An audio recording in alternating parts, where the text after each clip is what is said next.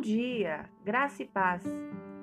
Ao ler a sua Bíblia, você já notou que os grandes milagres foram realizados com algo pequeno? Um pouquinho de alimento, um objeto simples, um número de pessoas reduzido, entre outros. Um dos exemplos mais sensacionais que a gente encontra nas Escrituras está no livro de Juízes, capítulo 7. Este conta-nos a história da batalha entre Gideão e 300 homens contra os midianitas e amalequitas, que, segundo a Bíblia, cobriam o vale como nuvem de gafanhotos. E seus camelos eram tão numerosos como os grãos de areia da praia. Impossível contá-los.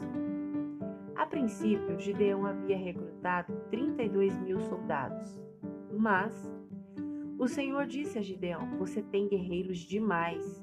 Se eu deixar todos vocês lutarem contra os midianitas, Israel se vangloriará diante de mim, dizendo que se libertou por sua própria força. E é aqui que a gente aprende pelo menos quatro lições. Primeiro, se Deus está presente, não é o número que importa, mas o poder dele poder que tem ação total onde somos fracos. Em segundo lugar, o dinheiro, posses e poses não importam. Nossa vigilância espiritual e vida consagrada, sim. Em terceiro lugar, nossa verdadeira fonte de recursos nos momentos de aflições e batalhas que enfrentamos é Deus e não há outro.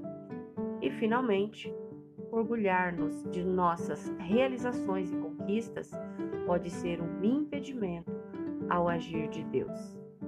Então, que nós, como Gideão, sejamos sensíveis para ouvir e obedecer à voz de Deus através do Espírito Santo, reconhecendo nossa pequenez, pois assim, ainda diante de um inimigo gigante, certamente sairemos de todas as batalhas vitoriosos.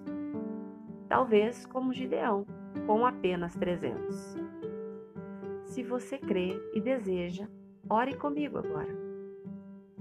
Senhor Jesus, me dá força, coragem para iniciar mais uma semana. Reconheço que tu és soberano e que se o Senhor me ajudar nesse campo de batalha em que vivo constantemente, serei vitoriosa para o louvor da glória da tua graça sempre.